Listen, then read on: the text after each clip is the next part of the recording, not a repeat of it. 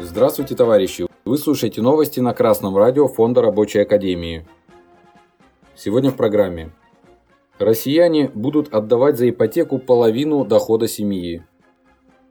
Повышение ключевой ставки и рост рыночной ставки привели к тому, что средний платеж по ипотеке в городах-миллионниках будет составлять 51% дохода семьи или 52 тысячи рублей – Такие расчеты по запросу РБК недвижимости провели аналитики ЦИАН. До роста рыночной ставки в среднем платеж по ипотеке составлял 36% от дохода семьи или 37 тысяч рублей.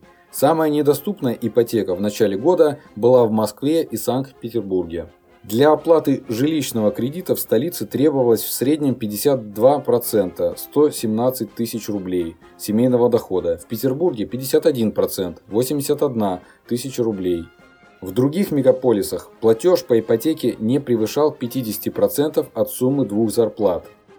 В разных регионах пытаются решать вопрос доступности ипотеки по-своему, в основном субсидируя ипотеку. С начала текущего года около 400 тысяч российских семей смогли улучшить свои жилищные условия благодаря льготной ипотеке, сообщил президент Владимир Путин на совещании о развитии строительной отрасли.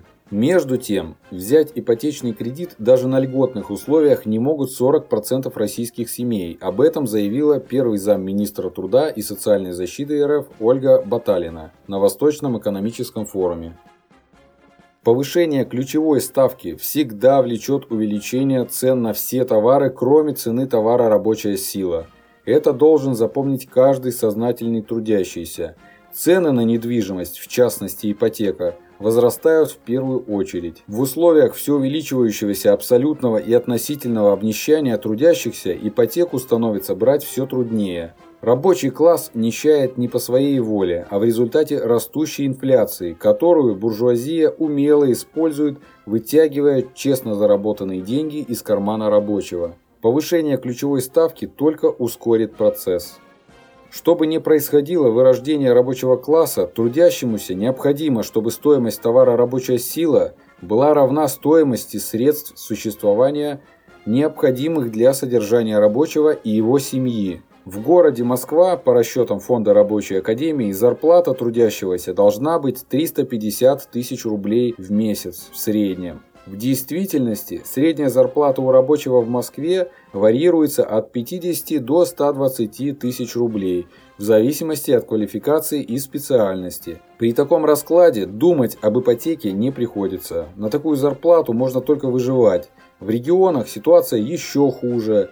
Как сказано выше, 40% семей не могут получить даже льготную ипотеку. И это только статистика, приводимая чиновниками. В действительности ситуация гораздо хуже. Рабочим ничего не остается, как добиваться самим улучшения условий труда и повышения заработной платы через боевые профсоюзы и коллективную борьбу. Все условия для этого созданы. Законодательство никаким образом не препятствует профсоюзной борьбе. И хотелось бы напомнить товарищам рабочим, что освобождение рабочего класса – дело рук самого рабочего класса. С вами был Денис Мозговой с коммунистическим приветом из города Ленинград.